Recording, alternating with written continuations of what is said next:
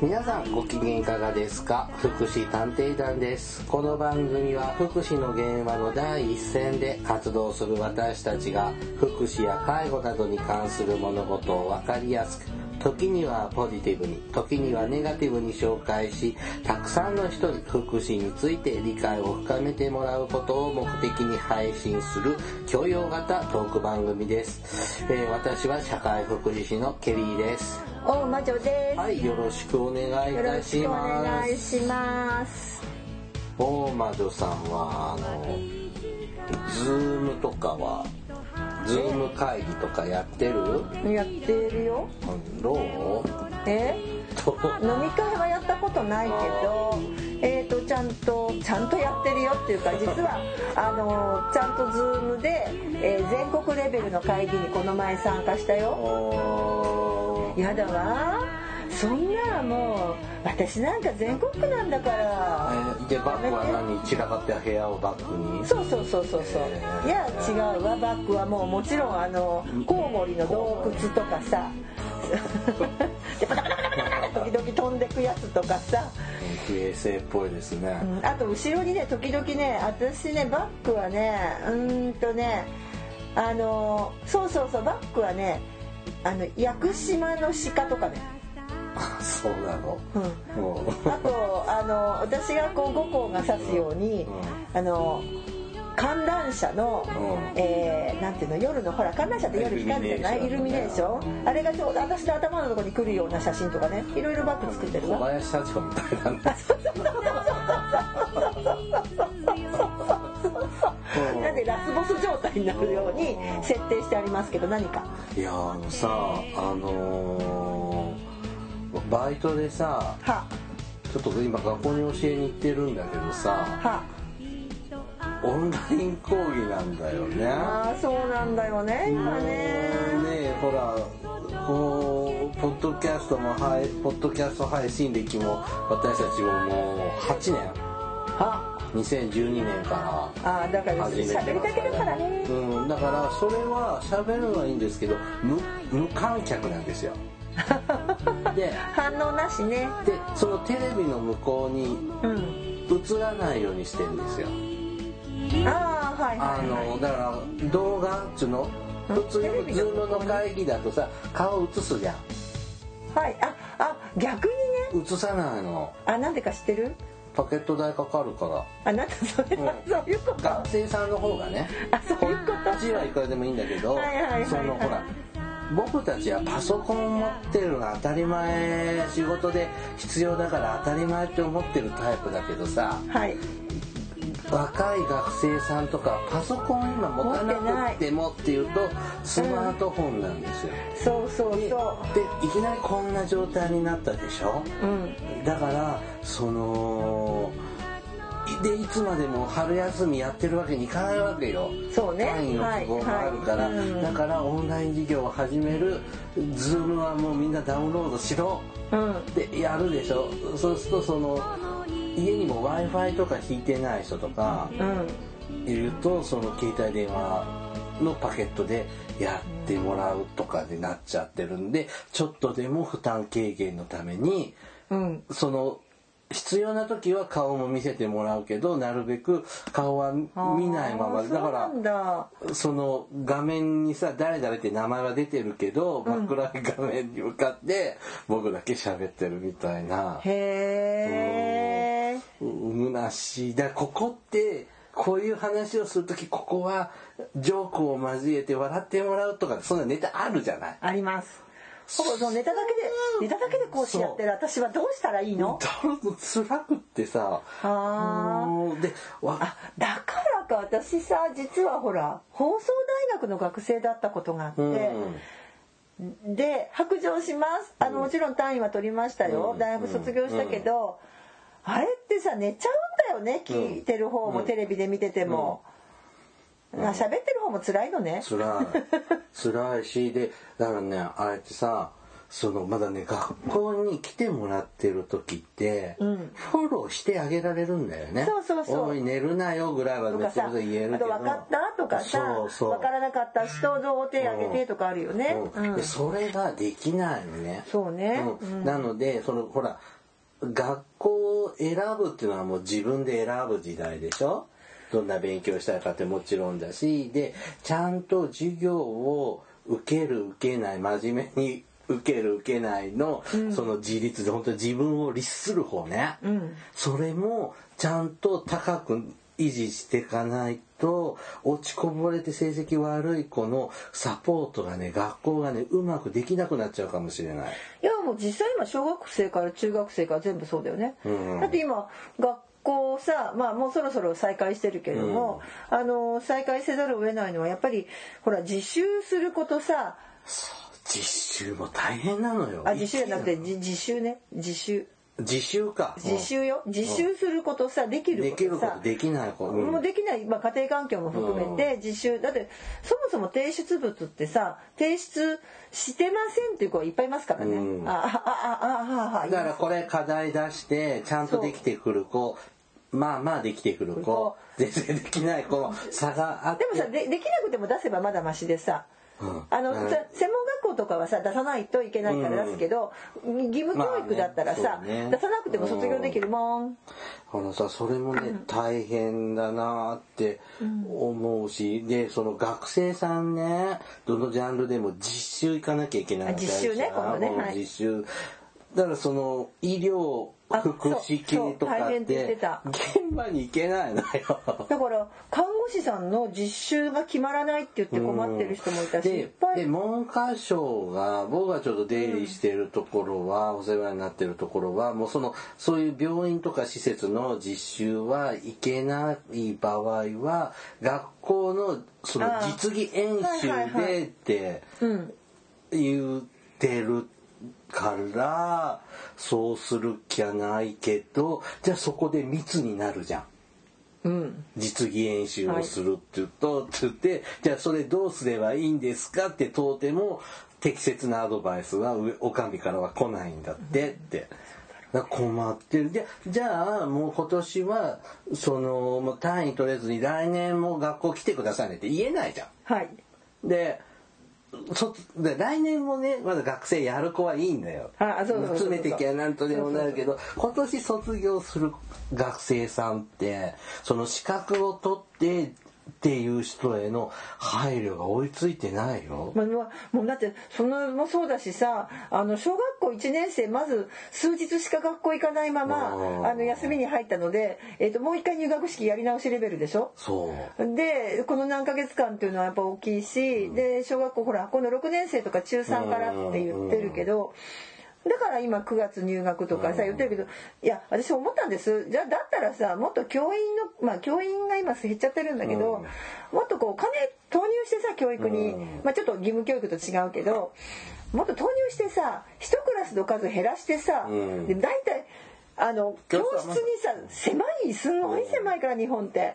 あれ半分にしたらさ、うん。別にあのねインフルエンザの感染も減るからさ。だからもうちょっと9月小規模にしたらって思って思ってる。だから9月入学の話なんか私はごめんなさい。あの今する時じゃないと思。全然違うと思うよね。今年度の子に対してはだったらまだわかるんだけど。そうそうそうそう、う。ん。だけど特例でとかね、ううんだけどなでなんかね違うと思って大学のね先生と喋ってたんだけど大学とかのそれとこはもうその4月からオンライン講義で普通にやっちゃってるからね。そうそうそう。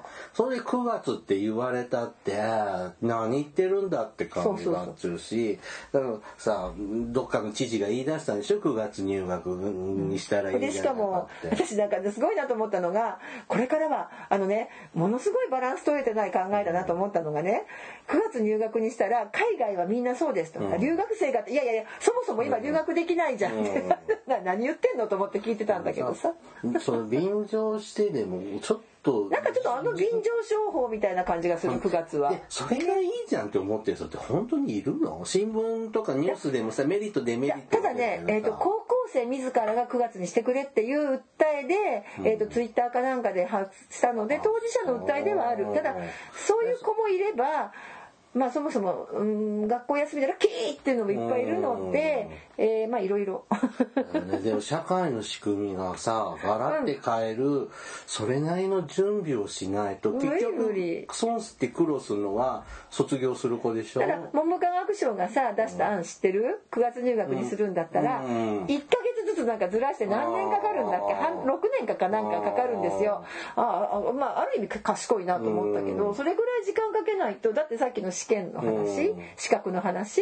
全部そうですよね、簡単にはいかないからそれよりそれよりあの小中学校は1クラスの数減らしてほしいです。というあなんか番組終わりそう。あのさなんかなんでこんな話してんだろう。あまあオンラインだ。あそうそう。それで、うん、やっぱね対面がいい。あそっか、うん、でもコミュニケーションを取るの苦手な人はオンラインが向いてるかもしれないから、うん、あと今みんな休んでるから私の立場で言うと不登校の子たちはしんどくないっていう説もあるし、まあ、選べるといいねって思うね。まあそうそうオンラインの授業とさ、学校行きたいことを半分ぐらいになるかも。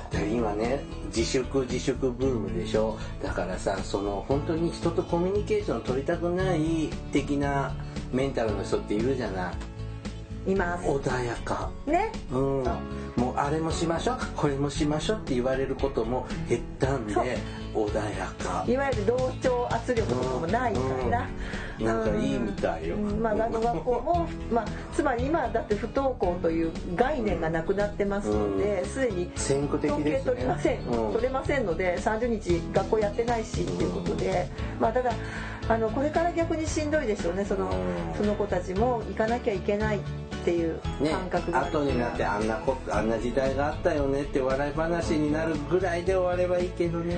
どうかな？これちょっとわからないね。景気はもう学院だから本当いきなり就職氷河期復活ですからねそう、ね、だってもうすでにさあの今年の就職した人たちのスタートさえも切れてない人いるでしょ、うん、あで今年ってこの4月、ね、4月あれじゃなくて、ね、この4月にも就職の採用決まっていた人たちが4月から本来ついピ働きだ3月末ぐらいから働く人たちの待機とか逆にねいじめとかね。ほらだからパワハラみたいにして自主退職させればいいじゃない多分それやってる業界もあると思う。あそう。だからあのだってもう入社時期が2週間ぐらい遅れたって聞いてる。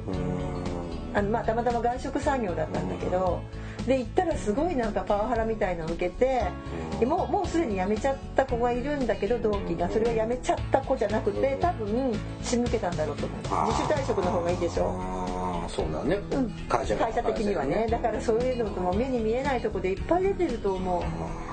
なんか番組終わりそうだよ。はい、さあ 今日は。じゃあそんな話と違うよ。今やっぱコロナの話は尽きないんですけども。うん、でそのコロナの陰に隠何が行われてるかって今日は。うん。かけ麻雀。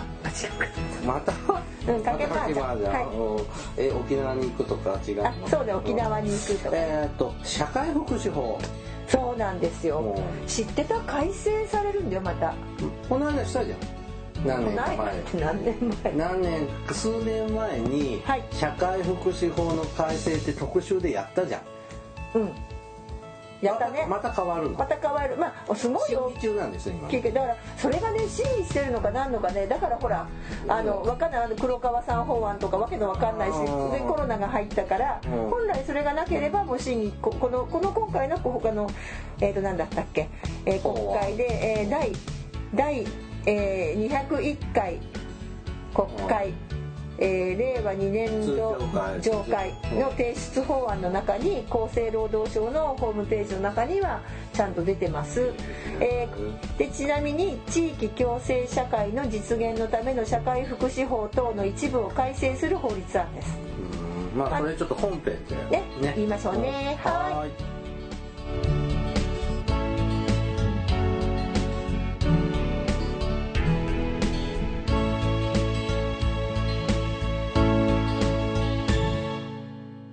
福祉探偵団。はい、福祉探偵団223回本編ですね。えっ、ー、と、社会福祉法。改正、令和版、令和バージョン。令和2年度バージョンね。え何が変わるの？いや私もね全然知らないよね。だってお便り来ないし。あだからさ厚生労働省の人さ誰か聞いてないのかな、うん。メールくれるというねお今度改正するからさ取り上げてとか。厚労省の人いたじゃんゲあいたね。ゲストでいたね、うん。お願いします。あの取り上げてくれたらとねとメールくださったらね取り上げるのにね私は厚生労働省で働いていますってください、そもそも、えっとおさらいだけど、まあ、社会福祉法。昔は社会福祉事業法。ね。だから社会福祉っていう取り組みをする基本的な法律なんだよね。第一種社会福祉事業って私たちの時代はそうだった。あ習った。救護施設とか、第一種は何か第二種は何かとかってやったね、ほら後ろにはねあのそうねここあの秘密基地まあ素晴らしい。もう地震が来たら私やだその必僕見社会ね福祉士に必見社会福祉士好き潰されでるの。あのー時々買ってたんです。もう今倒産しちゃったのね。あそうなの、へえ。あの社会福祉士の国家試験の参考書で、あのコンパクトすぎるコンパクトさで好きで、はい。あのたん時々買って参考書的に持ってたんですよ。はいであのここにインストって昔からあるんですけどあの第一種社会福祉事事業業と第二種とかの一覧表が、まあ、ちょっと、えー社会福祉言論じゃないの？それ。言論がこっちか。あったよね。っていうのをただ言いたかっただけ。倒産しちゃったんだよここまあ何でもあるんだけどいいんだけどさあの今ネットでね 法律はピョピョって出てくるけあそうでございどますね。うん。えでただねうん。あのまあまああのそれが社会福祉法って要するに社会福祉とは何か日本における社会福祉とは何かを決めてるような法律かな？うんうん社会福祉とはっていう感じですね。はい。でそこの中の法律が、まあ、最近は社会福祉法という法律に変わってる。あと、社会福祉事業法の時もそうだけど社会福祉法人とはもそうじゃなそうですね、うん、だから社会福祉を行うっていうのはどういう組織がやるのかとか、まあまあそんなその基本的なことだよね。でそこから、まああのだいぶあと前後こう時代の前後はあるけど例えば全ての法律は社会福祉法と全てってあの社会福祉関係の介護保険法無障害者、えっ、と、えー障害者総合支援法とかも全部ある程度こうリンクするっていうかね,、うん。そうですね。つながるところがある、まあ大元の法律でこれを聞いてる社会福祉士の国家試験をまあ勉強中の方は必ず登場する法律ですね社会福祉士社会福祉法は。うんそうね。試験に出てくるでしょ？言論の中に。うんそうね。え？なんで？記憶にございませんが。あでもいやでも触れる法律名ですね。はい。はい。ということでだからまあ知ら知ってる人は多分知ってると思うんですけど、うんそれがまあ知知らない。あの 改正されますよということですね、うん。うん。はい。でこの間も変えたじゃんだから。この間何変えたの？なんか社会福祉法人のあり方みたいなのがはいはいはい。なんかプール金をああね吐き出して地域のために役立てましょうみたい。なふうに社会福祉法人のちょっとあり方みたい。なのがちょっとい。じくられたはい、それでは、ね厚生労働省のホームページをもとに、今度は何が変わるかお伝えをしたいと思います、はい。あまだあの法案通ってるか通ってないかごめんなさい。5, 5月22日の時点で私確認取れてませんので、ただはいあのはいまたは皆さん調べてください、はい。で、えーとりあえず地域共生社会の実現のための社会福祉法等の一部を改正する法律案の概要です。ちょっと今概要いくね、はい。改正の趣旨地域共生社会の実現を図るため、うん。まずこうそうそうこの地域共生社会っうん。ていう言葉で我がごと丸ごととかさ前もやりましたね。何年か前からともかくいろんななんかその言葉好きだよね。大好き、うん共あ私がじゃないよ、うん。うん。じゃあお国がね。私の共私なんか地域共生の共生頭の中で強いにさ制度のせい書いちゃうけうん。ど共に生きるね。はい。大好きよね、地域共生社会の実現を図るため、うん地域住民の複雑化複合化した支援ニーズに対応する包括的なこれも好きよね包括、うん。包括的な福祉サービス提供体制を整備する観点から。だから地域共生まずまず地域共生社会の実現っていうのが社会もうなんていうの？なんだって？私たちのに、ミッションらしいぞ。で、地域住民いるよね。地域住民どこかに住んでるよね。その複雑化複合した支援ニーズもいろいろあるよね問題は。バラバラ。バラバラだね。もう全然バラバラだね。の支援ニーズに対応する包括包括ってこう包みくくるだからさ包いでくくっていくね。まあうん、餃子春巻き、まあ、何でもいいや。あお腹すいた。えーと包括的な福祉サービスの提供体制を整備する観点。いいですか？地域表でね。から、まずやることは市町村の包括的な支援体制の構築の支援。だからまあ国の法律だからさ、まあ、市町村もそういう市町村がそういう地域地域共生社会に向けてのいろんな包括的な支援体制をするところの支援をしますよと。ということと地域の特性に応じた認知症施策や介護サービス提供体制の整備等の推進から医療介護のデータ基盤の整備の推進。から介護人材確保及び業務効率化の取り組みの強化。からもうちょっと新しい言葉です。次。社会福祉連携推進法人制度の創設等の所要の措置を講ずる。なんて何法人？社会福祉連携推進法人制度もう一回いくよ。社会福祉連携推進法人制度だって、まあ、これまだ通ってる法案じゃないからね、あはい。こういう法案だそうです。わかりました？賢いリスナーの皆様はもうすでに分かった。かな？まああの 分かってないね。はい。だそうです。あのうん。でままあ。あ、要は地域包地域共生社会を実現す実る現するためにちょっといじくり出し、い、じくったんだ、はい、では聞きます。地域共生社会を、にケリーさんはなった方がいいと思いますか？言葉的なイメージではみんなと共にはい、共に生きる。生きる。でも行きたくないな。僕は僕で行きたいもん。はい、うん。はい、で、えーっと、そうですね。で、この、じゃあ地域住民の複雑化複合化した支援ニーズ、うんなんでしょねう。だからさ、あ、もう一回次行くわ。改正の概要いきます。はい地域住民の複雑化複合化した支援ニーズに対応する市町村の包括的な支援体制の構築の支援もうなんか嫌になってきて喋るの。まあ要は国は大枠を作るから実際のは市町村がやれって言って感じだね。るんだねうんだからまあ正直さあのそんな大きな改正じゃない感じもするんです。あの要するにだだただねちうん。ょっと待って地域共生社会の実現っていうのがん。今多分もう全てがそこに福祉の世界は行ってるのねって逆に私はこれを見て。えね。ええそうだったんだって。うん。確かにあんまり意識してないよねその地域福祉って言葉ははい。当たり前のように意識してるけどうん。うんだよね、まあちょっと改正の概要のさ大枠のさお大きい数字だけ見て大きいあのばあのふ太字のとこだけ読むけど、まあ今その地域住民が複雑化複合化した支援ニーズに対する市町村がね、まあ、支援体制を構築しなさいよということとから2つ目は地域の特性に応じた認知症認知症認知症。施策や介護サービス提供体制の整備の等の推進なんだって、うん。でこれにはあさっきもそうだけど介護保険法とか老人福祉法が関わるよと書いてあります。はい。あ。まあここはなんかわかるような気もするけどね。認知症の施策はなるほどなと。ただ介護サービス提供体制の整備っていうのは介護保険以外で何すんねんって気がするんだーいやけど。あるあるあるあるある、うん。あの僕はちょっとちょっと話しながらふと思ったのはあの、障害と介護の包括的ななんか仕組み作りっていうのは必要かなって思うのよ。ああなるほどね、うん、はい。やっぱ今障害者の高齢化ってうん。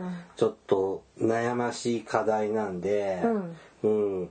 でやっぱ障害者福祉と介護保険サービスってはい。似て非なるもので、まあね、うん。はいはいはい。噛み合わないところがあって。噛み合わないよあれ。うん。うん。だだけどだから本当はもう十何年昔から統合化したいわけじゃんね、まあ介護と障害の、ねはいはい。うん。それの一つ実際高齢化って障害進んでるので、まあね、うん、そこをちょっと意識でもそれ何も出てこいないよ。あそう。認知症施策や介護サービス提供の中の見ていくと介護保険しか出てくるだって介護保険法と老人福祉法だもん。出てくる法律関連法律。で3つ目いくよ、はい。医療介護のデータ基盤の整備の推進って書いてあってこれは介護保険法地域における医療および介護の総合的な確保のまあ何でもいいけど。あの要するに介護保険法と、まあ、医療関係の法律が関わるよということでこれは医療介護のデータ基盤。ほらあの今すごい大量のレセプトにしても介護保険データって持ってるんだよね。ものすごい膨大な量を。そうだよ20年分そうだから AI もうケアマネは AI でいいじゃないって言ってるけど私。あのいいと思います、はい。まあちょまあそういうことをしましょうと。まあこれはこれなんかわかるね、で次が4番目。介護人材確保及び業務効率化の取り組みの強化。これは介もう介護保険法とか老人福祉法にゃらかんにゃらってあるんだけど、えっ、とこれうん人材の確保。まあこれも大事だね。あと、介護福祉士養成施設卒業者への国家試験義務付けに関わる現行5年の経過措置をさらに5年延長するって。えー、また、うん。だって、ここに入ってる、この業務効率化の取り組みの強化のところに。だって、だって、あと有料老人ホームの設置等に関わる届け出事項の簡素化を図るための見直しをやるんだって、えーもうこれ以上、これ以上悪徳事業所を増やすのか。だって、ね、で最後にさっきの社会福祉連携推進法人制度のす設立でうん。これは社会福祉事業に取り組む社会福祉法人や NPO 法人等を社員としてまあせ相互の業務連携を推進する社会福祉連携推進法人制度。だからまあちょっと私分かんないけど要するにあのうんとなんかさともかくさ社会福祉法人1,000万にしちゃってちっちゃくなっちゃったじゃない？ね、なんでなんでえだ社会福祉法人のね、うん。えー、と基本の財産をさあー1億円からはいはいはい。1,000万に変えたことあって、うん。まあだいぶ前だけど、それ昔は社会福祉法人っていうのを始めようと思うと1億円持ってないとできなかったんだけども平成になってから1000万。はい、でいろんなサービス事業がさもう介護保険から NPO 法人とかも認められました、うん。ところがちっちゃくなって乱立しすぎちゃったので、うん。今度は統合したいけど一発で統合できないので、うん。本当は確か社会福祉法人はうん。極力、えーっと要するに効率化を図ろうとしたわけよ。してるの実は国は、うんでその多分一環だと思う、うん。でまずほら法人解体するとか言うとめ、うん。またいろいろ揉めるから多分まずはこうそれぞれの法人同士が、うん。要するになんだろう、うん、と今ほらほらファイナンシャルグループじゃないけどさなんかあるじゃない？グループ起業化させるんじゃないの？なるほど、ね、ざくっと言うと、でそうするとそのうちさこっちが鍋になってどうなってってどっちにさ一個になるからっていう策な気がする。わかる。で一つ気づきました。うん。地域共生社会包括的って言いながらここ私今気づいたのが ゆっくり見たの初めてなんだけど出てくる法律って介護保険と社会福祉法しか出てなくてまあ障害者は地域には共生しなくていいみたい。思わない？障害うん。え？そうだよね。介護介護ばっかだよね。でもねやっぱ最初出てたね。認知症とやっぱ介護施設の介護不足がしか書いてないよ。そこばっかが強調されてるね。何これ？な何がこれが包括的なの？何こあれ地域包括支援センターも介護だもんね。そう。でね。うん。で一番まあまあそれもそうだしと今今私はそれは気づいたけど、あのえっ、と皆さんこれねあの介護保険じゃなくて間違えた、えっと社会福祉士の受験とかされる方は社会福祉法なんかのよく新旧対象表ね。法律の新しいやつと古いやつのね、まあ、それをちょっと今から見るんですけどあのおなじみだと思うんです。その中に新しく創設されるのがねえーっとだからまあ地域共生社会を目指してます、今日本の国の福祉は地域共生社会を目指しましょうなんか障害のその話題は何ら触れられずに目指してるけど、まあ置いといて、はい、ちなみに、えー社会福祉法の改正案第4これ第4条だよね。第4条ですね。第4条に地域福祉の推進。これ新しく加えられる条文なのね。今までは今まではだからそうでもさ第4条ってなかったの？前から。ないわけないと思うけど。でも第4条新設になってるよ。あじゃあ第2節。ん？目次第1章地域福祉。のあごめん第10章の中のん？なんかよくわからないんだけどまあいいやとりあえず第4条って書いてある第4条のの文章が新しく、まあ、とりあえずできるわけね。はい第4第条4条はい。地域福祉の推進ははい。地域住民が相互に人格と個性を尊重し合いながらうん。参加しうん。共生する共に生きるね、うん。共生する地域社会の実現を目指して行わなければならない。これって地域福祉の推進を地域住民は行わなければならない。うーんだからさこれ読み取りが主語がない気がするんだけど。誰が？わかんない。地域住民がしなきゃいけないの。例えば国は例えばここにさ国は地域福祉の推進においてだったらわかるじゃん。よくあるのは、うん。国はとか都道府県は市町村はは。こういうことをしなければならないとか、努めなければならないっていうのが多いじゃん。これ主語え？誰？ちょっと僕単純に見ると地域住民がって読み取ろうと思えば読めるよね。そうすると地域住民が相互に人格と個性を尊重し合いながらうんしてないじゃん。あのそもそもそうどどういう感想ですか？ケリーさんこれ読んで。えいまあねうんそのえこの街づくりをなんかその強制させられるの？っていうイメージになっちゃうよね。うんまあまあわかんないよ。あの別にこの法案作った人はそんな風に思ってないかもしれないけど、下々のものはうんこんな風に言われて、だってさ今ただでさえさ自治会とかさ、うんえっとえケリーさん自治会とかって？入らなかった。ああのね社会福祉法の第4条にあの何年か先ですよ、うん。あなた分かってらっしゃるの？地域福祉の推進は地域住民が相互に人格と個性を尊重しながら、なければならないんですよ。いやケリーさん困ります自治会入ってもらまあわなきゃ、でもマンションの住民組合の入った。まずそこからかなと思って。困ります。あなた社会福祉士なのに社会福祉法に反するような行動をするんですか？思想の自由じゃんっていう話がなんかあちこちで勃発しそうな気が強する。制されるのはちょっと嫌だな。何言ってんの？これねならないっていう言葉はえご存知ないの？あなた社会福祉士でしょ？ならないっていうのがねでも努力義務じゃないんですよ。あって。努力じゃないんですよ。のほこんな法律を盾にそこう地域自治会活動とかこう強制加入させられると反発する人は多そうね。うそうすると次に来るのはうんあの申し訳ないんですけど自治会に入っていただけないんだったらケリーさんあのこの町内からまたご引っ越ししてください。どうせいいでしょ？賃貸なんだから。賃貸じゃないもん え？って。そんなんもう出てってください、うんねそんなことそれそれ憲法違反じゃん。ということで、うんまああのそれは今極端なさロールプレイをしてましたけども私たちは。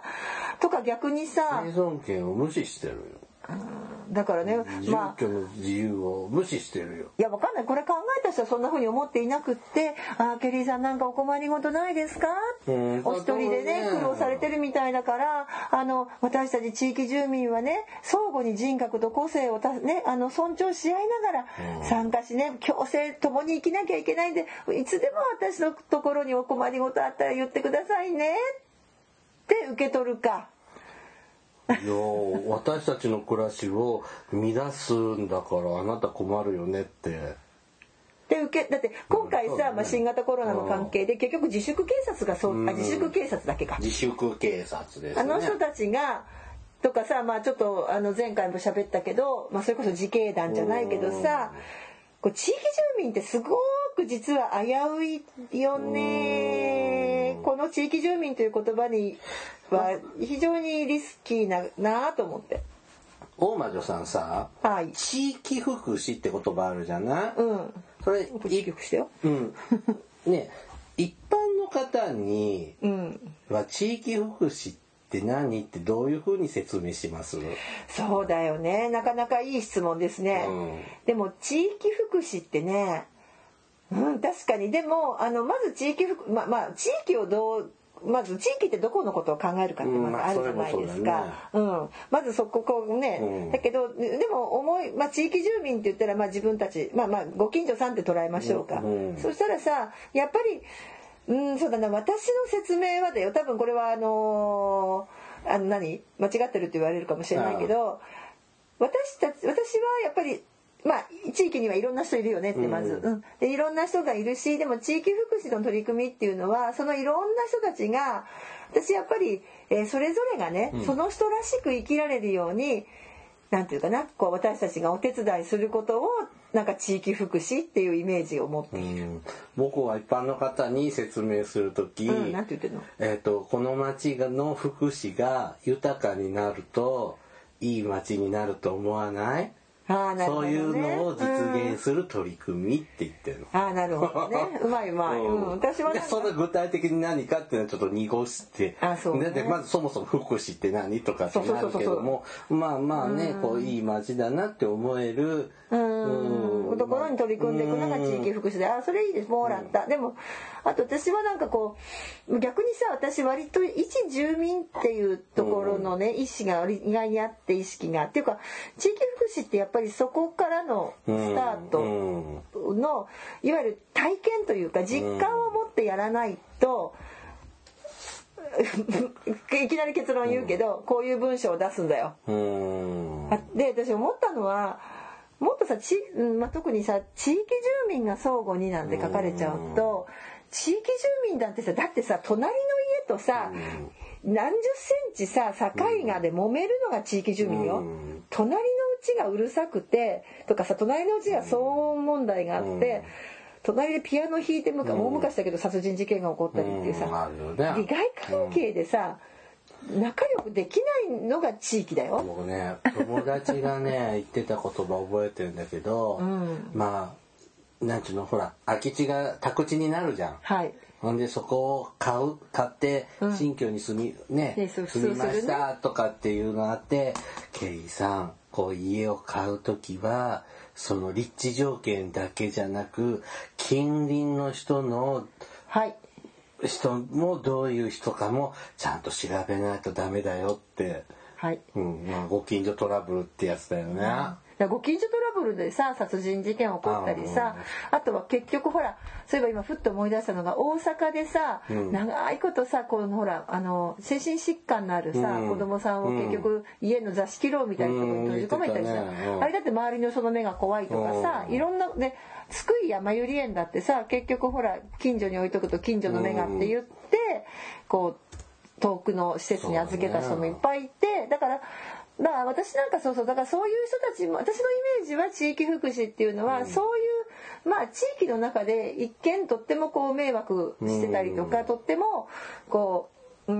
ごめんなさい。今頭の中に具体人聞きなしが出たけどさ あの例えばさいつも酔っ払ってるようなおじちゃんがいたりとかとか例えばちょっとこうフラフラしてて女の子に声かけちゃったりとかしてなんか犯罪者扱いされちゃうような人もいるかもしれないけどでもその人が別にまあそれ以上ねなくねその地域が好きでさ住んでるんだったらその人のも住めるようなうん。街づくりをしていくのが私は地域づくりだと思ってるうん。の地域福祉だと思ってるんだけどにして地域住民はそういう人がいたら何て言ってくるかっていうと施設ちゃんとこの人は施設に入れた入れてあげろと、うん。まあ施設に入れろ病院に入れろって言ってくるよね。うん。あのさだ私たちってさ一般一般人の私たちってさ、うん。変な人嫌いじゃん。そうそうそう。うん。私たち変な人好きじゃない、うん。変だし自分も。ねだからそういうシステムもいいんだけどあんまり迷惑だとやっぱ病院行ってくれって思うけどそれ多分我慢のどまあでもその人が病病院行った方がいいだろうと思えばばするけどさ。さあのちょっとショックだったのがあってあの、前ね、まあ、知的障害のある人のうん。支援の仕方っていうようなので一回うん。シンポジウムさせてもらったことがあるのね。ででまあその地域のとある社会福祉協議会のね、うんうん。あので支援している人が事例を持ってきて、うん。ででそれをネタに話しようっていうのがあって、うん。でその元市役所の人が、まあ、天下りで とある社会福祉協議会の、うん。まあ、障害のある人を支援する部署の、うん。にこう配属天下ってきた人が喋ってくれてたんだけどその人が喋ってたのがさ、まあ、こういう感じの人でちょっと支援が難しいんですって話なんだけどそういう事例を話した後に個人的感その人の個人的感想でこの人が本来地域に住んでちゃダメなんだよ。施設に入らなきゃいけない。人なんだよって。えー、この2、300人いる前の、で、この時代のここういう、あ本当に言ったの？それ。うん。このノーマライゼーションの時代に、ええー、それ言いますってもう、もうそれダメじゃん、根本的にって思って。専門職じゃないじゃないもう市役所の天下りだあそっか専門職じゃないだからそこの社会福祉協議会の偉いさんって仲良しのお友達だから最近会ってないから今度会ったら行ったろってあ私あれよそこの多分社会福祉協議会の多分えっとえ社会福祉協議会って一番偉いの誰事務局長はい私すごいよく知ってる今度あの人今事務局長事務局長。違う違うあのだからあの天下りよ天下りっていうかあの出向でしょ？出向だと思う。この町じゃないからね。あこの町じゃないのないないない。あこの町じゃないのか、うん。まあちょっと終わってから。まあいいや。はい。だからであのこのだだ構成社会じゃないじゃんうん、そう。そう あいや分かった。じゃあさなんでさ厚生労働省がこんなこと言ったかっていうと分かった。そういう人たちがまだまだ多い分かってない人たちがいるから言ったのそれなら納得できるけど。あーまあそうだね。だけどさ地域住民って本当に危うくてさやっぱ利害関係でさ生きてるじゃない、うん。えそれ自分だってそうだよね、うん。私ね例えばねえっ、とまあ私たちは良かれ大体ほらよくあるのがさ良かれと思って作ろうと思うと、うん。大体隣に反対されるって、うん。まあ、それで実際ダメだったのもあるし、あとむまあもうあの障害者のねん。施設を作ろうと思ったら、例えばえっと、そこの大きな自治会は OK 出すんですよ、うんだけどいざ作ろうと思うと隣の近所の人たちのそこの組とかあるよね、うん。何ちゅあ何々町はいいけどけど一丁目はとかダメとか何々組はダメとかさうん何番組とかな何々組とかね。でそれで結局あのは猛反対運動が起きてしまってでその時に言われたら、しょまあそれ知的障害者の施設だったんだけど、うん。通所の施設よ、ん。まあまあいわゆる作業所みたいなね、うん。まあ今だと就労便型みたいな。なんて言われたかってそれはね施設の人にねあの初め本当ショックだったって。今の今の時代でこんなこと言われるんだと思ったのがあのね治安が悪くなるって。治安が悪くなる。でもねなぜかっていうと実は、えっと不動産業界での中に忌避施設っていう意味嫌う施設の中に実は障害者の施設が入っているか今は知らないけど数年前は入ってたんですって。そうするとそこの土地の値段がさでもさ値段下がったらさ評定価格下がるんだからさ評価額。そう。と思えよと思うんだけど、まあ、そう思った人もいるかもしれないけど売る時に損するとかさ。うんそういう話になるんだって。だから。あね、そのさ確かにね。例えば知的障害の人の中にはね、その、まあ、犯罪の良し悪しも理解できない人もいるし、いるし本当にで悪気もないけど立ちションする人もいるかもしれないしいるんだけどでも全員じゃないじゃんか。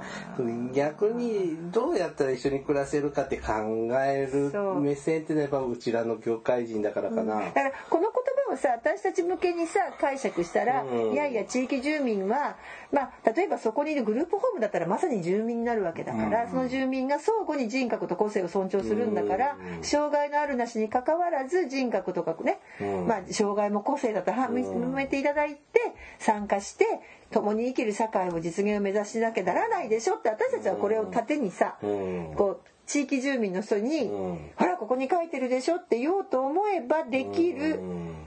法律でもあります。うん。そうだね、うんうん。で何をしたいの？だかよくわかんない。理解啓発を目的とする文言いやでねその後ね地域共生社会でもさもともと地域共生社会のあの絵を見てると、うん。あ絵ってごめんなさいねあのあの絵って。あのだいぶ何年前だったらもう？5年かなんか前にさこれからそっちを目指すんだ日本はって言った時あにーまあでもここれからの福祉のそうそうそう。あり方みたいなでその中にさそう。ん。その地域私が見た時は地域福そのその地域共生社会の構成の中に地域でさっき言ったさまざまな課題、うん。地域住民が抱えるさまざまな中には認知症だけじゃなくてね、高齢者問題だけじゃなくって障害者もいますよね。一人親家庭もいますよね。不登校の子もいますよね。虐待もありますよね。引きこもりもありますよねっていうね。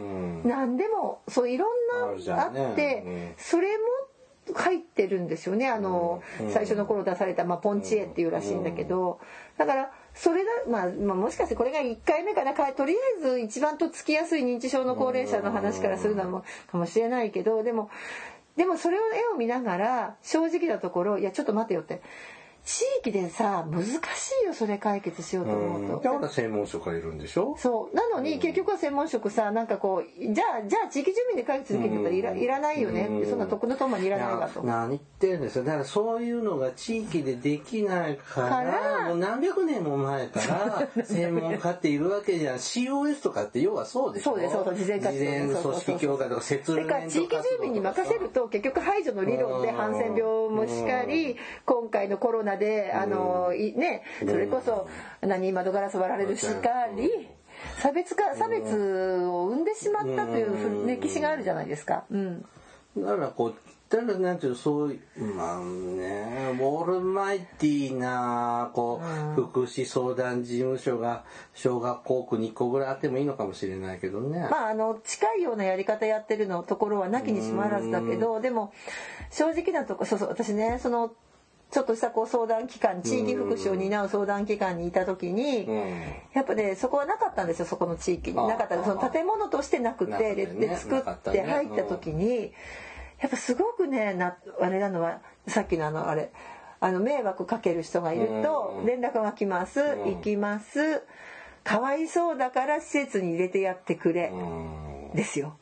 で何人もの何人かを結局施設に入れるお手伝い要するにつまり地域から排除するお手伝いしかできなかった時にさすがにまあ1人目の時はあんまり思わないけど2人目とか続いてくるってそういうニーズしか来ないんですよ地域住民から。そうするとさ自分たちって地域から面倒な人を排除するための相談機関に、として認識されてるのかな最初にそれしちゃったからね。思っちゃうわけでしょねえだけどあそれ違うよねっていうさあの、うん、だからねそうしないと今度は地域住民の協力が得られないんですよ。わ、かりますか？非常に辛いんですよ。じゃあいいですようちはねそんなことないって頑張ると今度そう施設ごと追い出されますよ。地域から。お前ら出てけて役に立たないって。ここのバランスは難しかったなって思う。それだから大魔女さんが当時働いてたじその地区まあまあ事情の、はい、だからそれが別の地区に作るとまたそのパワーバランスが違うわけでしょ？そうそうそう。ね価値観とかがあって。まあだからそういう意味ではさ地域の個別性はあの尊重されやすいけれどもでもとかあと例えば農村地域とものすごいね東京みたいな都会都市部とかはまた違うしだからとかねあの農村地域なんかだったら私もう本当にね座敷牢みたいのがあったわけだからさうん。だからむずくで私あとね逆に農村地域はあの隣との距離がな遠いので、うん、あんまりなんていうの隣が何してても気にならないとかね、うん、まあねそのほらこの1900、うん。いや高度経済成長時代以降だから昭和時代の後半あたりからさ、はい、あの核家族化が進んで地域のこう昔ながらの古き良きこうネットワークね、自治会活動みたいなのも薄れちゃって、後継者問題とかさ、過疎化が進ん。だりっていうのを、あのまた再び、ああいうね、地域のつながり、地域住民のつながりのある社会に戻したい復活させたいみたいな思いはあるんだと思うの。なんか家庭教育なんたら法って言ってさそれもまあ通っちゃったんだけど、うん、あのなんかこうなんていういい人間の道徳もそうでしょ？道徳がさ、あの、えーと、強化化されたりとかさ、うなんかこう国のもいい人間を育てようみたいなさ、こうなんかそういうちょっと圧力もちょっと感じるとこもありつつ、まあ、育つ子はそういうふうになる子はなるしならない子はならないから、ね、さあのそうそうそれでね思ったのはでもさほら例えば自殺率高いじゃないですか、まあ、まあだいぶ減ってきたけど、日本は。あの自自殺というか、まあ、自死が一番少ないのは、えっとね都会の本当にこう隣が何をする人とはダメなんですって、なおかつ、えっと、農村部のもう本当に密着してるようなうん周囲ももうあもうめちゃめちゃ自殺率高いです。だけどほどほどなんだって。うん。適当に通りがかった時に挨拶ぐらいはするけれどもでも隣のうちのところはあんまりねうん。そこまで深く入り込まないぐらいのほどほどのところが一番自殺率が低いっていう研究があるんですよ。そう。でそれ考えると地域住民が相互に人格と個性を尊重し合いながら参加しなんてこれ固く言うとさそうだけど まあ過干渉にならず不干渉にならず、あまあその方がねそういう解釈で言ってみればいいけどね。って思えばいいんじゃないと。でもさそうでで私ねそもそもねこれをさらっと書けるこう誰が書いたか知りませんけど。こういうねなんか国会とかに、うん。国会とかにこういうのを作る人がいるんだって。書く人が。あこういう作文を条文を書く専門書がいるらしいよ。でもね私まず聞きたい。厚生労働省のこの部門のお役人さん、うんあなたはまずえーとまあ、きっと霞が関、えーあの辺あの辺に通うのに、霞まあ、きっとね埼玉とかで、なんか通ってると思うんだけど、うんそこの地元の自治会でどれだけのことをしてますかね麻雀大会やってんじゃないの？いやいやいやいやだって朝早く出てきて夜最終電車でまあ最近ちょっと働き方改革で変わったかもしれないけど、まあ、でも逆に言えば新型コロナでさもしかしたらテレワークしててさでもしかして家にいる時間が長くなってさ地域の面倒くささとか地域のっていう自分のね本当にそのお役人さん役人っていうか官僚たちが自分の住む地域にどれまでこうつながってるかっていうところをねまず私は聞きたい。ね官僚 が自治会の清掃をやってるとか。そうそう、イメージないうん、ね、ないでしょ？うん。だからそこのとこと、それとかさ、そういうとこの仲裁に入るとか相談に、いや、僕厚生労働省に勤めてるから、じゃあ地域のトラブルを僕のとこ来てくださいよっていう人いるのかな、うん。なんかイメージないね。ないね。はい、そんだけ、そんだけちょっと誰思いました。かこれ厚生労働省なんか知り合いいないかな？これ作ってる聞いてるかもよ、ねえちょっと。メールください。ね匿名で大丈夫です。どういう思いでとか教えてほしいね。別にあの悪いとかいいとかはだけれども、うん。まあちょっとこういうのは知っといた方がいいかなっていう。も地域のつながりっていうのは弱くなってるのは大前さんは割とつながりの強い。強い地域じゃん。うちはあんまりないとこだから。そう。うん。あのだってねちょっと引っ越したんですけど。あそうなんだ。うんでその自治会。え、何？追い出されたの？ほら自治会に入らないからってこう、あの大魔女がいて。点です。A 点です。大魔女がいて。であのやっぱは勧誘は来たの。はうんでえーってこうあってでもね私もその誘ってその役員の人が今役やってる人が私も最近自治会に入ったけど特に何も活動も参加してないしって。うん、で、まあ、年会費も数百円だけどでもなんか当番回ってくると面倒くさいんでと思って入んなかった。まあまあ、別に自治会ね、どうこうじゃないけれどうも、ん。でもそんな程度なんだよね。だからどこまで認識上げたいのかなとか。そうそうそう。うんそういう活動を活発化させるのが僕らの仕事ではないとは思うんだけど。そうそう。別に自治会に入れって言ってるわけじゃなくて。うん。だもんだから、あの、うん、まあ、でも、その、つながりが薄くなってるっていうのはわかるので。でも、つながりたくない人はそのままで置いとくっていう。うん。っていうのが私たち選択肢もね。そうん。自己決定を尊重するので、うん。それでいいんじゃないって思うね。そうだけど意外にほらあのご近所つながりってさ、うん。なかなかそれが許されなかったりしんどいよそうだね。うん。まあ、うちの、僕の地域はもともとそんな活発ではないので、うん、でもほらほらあの地元はうん、で、地元もね、うん、その、あ分かった地元は人が住んでないもん。いや、いるんだけど、その土着勢力と信仰勢力あそうそうそう。の、その差別はあったけど、まあまあ、やめんどくさいですねあ、地域ってね。そうですね。はいそんなことです。はい。はーい。This is 福祉探偵団。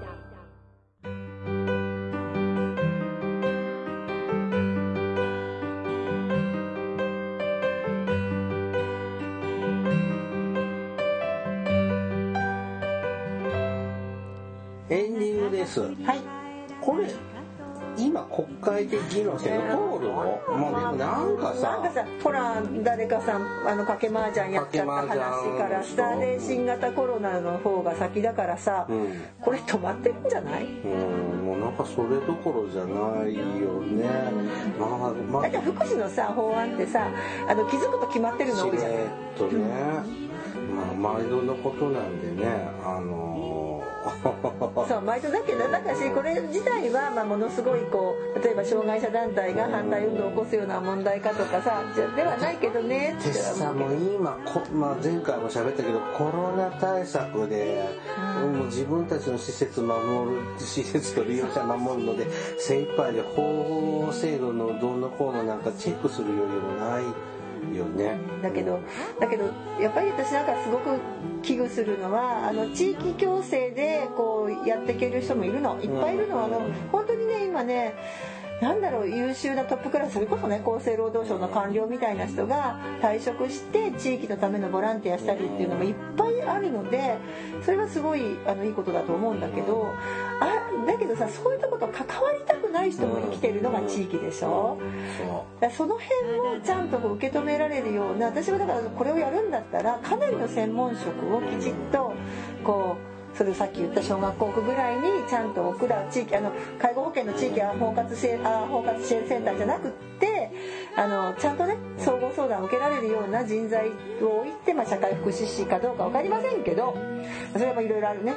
それを置いてそれも、まあ、社会福祉士と精神保健福祉士と介護福祉士と全部持ってる人間を私をね高級でね雇ってもらったらまあ行くわ。はい。そんだけ。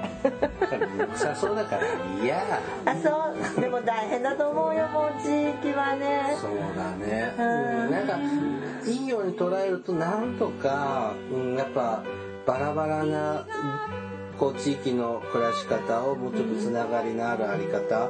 だってうちの僕も今住んでる地区ね昔やっぱ夏祭りとかあったけども今ないもん。子供がいなくなっちゃったとかっていうのもあるけど。さ、うん、なんかだから知らないもんね。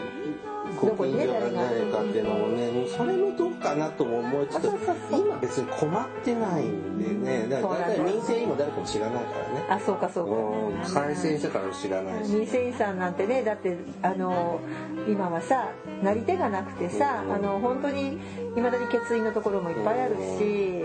だからそういうのちょっと充実がそう土台作りなんだと思うけあのねどね、そこをすっ飛ばしてこれをやってやられてもまずさ今地域がどういう状態になってるそれこそ崩壊してるところもあるのでそこに対してどう支援入れていくかっていうところをもうちょっとやらないとちょっとこう絵に描いた餅っぽいかなって思いますよ。はい。またね、ちょっと皆さんも、はい。なんかマイナーな法律で国会でもニュースでも紹介されないような気もしますが、まあまあ全然これが審議されてるのかも定かではない。新聞っていうのは偉くってさちゃんと新聞はちゃんと報道するよねどっかの隅の方で。うんちょっとチェックしてみてください。はい福祉探偵団では皆様から福祉や介護に関する疑問や質問、不満や愚痴、番組に対する感想やご要望を募集しています。もちろん普通のお便りも募集しています。お便りは E メールでお願いします。はいメールアドレスは福祉探偵団アットマーク Gmail.com。綴りは fukushitandE あ TEID あわかんなくなっちゃった。えっと F fukushitandEIDAN アットマーク gmail.com です。また福祉探偵団のツイッターがあります。フォローお願いします。さらに福祉探偵団の Facebook ページも開設していますので、いいねのクリックをお願いします。はい、えーっと、来月、次回はもっと明るい社会に復活してるかなまあでもねあでもあんまりね調子乗っちゃダメだよ。あのね基本的にね菌はあれウイルスはいるんだしたまたま今少ないけれどももう一回2波3波は来ると思って今のうちに準備ですよ備えを常に、まあまあ。意外に私そういうタイプだもんまあマスクとかはねちょっと買い揃えるようにとかね、うん、私今でも私マスクあのマスクするしそれから手も洗うし、まあ、マスクしたんですけどね、そうな。んうん、でも手も洗うし必ず消毒も持って歩くしででもねあんま変わらないまあ昔、うん、夏はやらなかったけどかまあね、ね。はい、でもいいんじゃない？感染症が。あのインフルエンザも減るんじゃない？はい。僕もじゃあちゃんと頑張ってお風呂に入ります。はい頑張ってください、はい、ではお別れの時間となりました。お相手はケリーと。大魔女でした。それではまた次回お会いしましょう。ごきげんよう。さようなら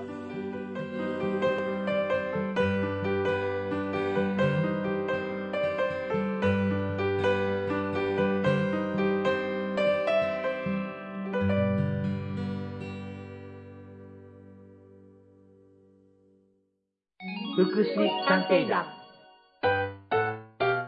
皆さんご機嫌いかがですか？福祉探偵団です。この番組は福祉の現場の第一線で活動する私たちが福祉や介護などに関する物事を分かりやすく時にはポジティブに時にはネガティブに紹介したくさんの人に福祉について理解を深めてもらうことを目的に配信する。教養型トーク番組です。ぜひお聞きください。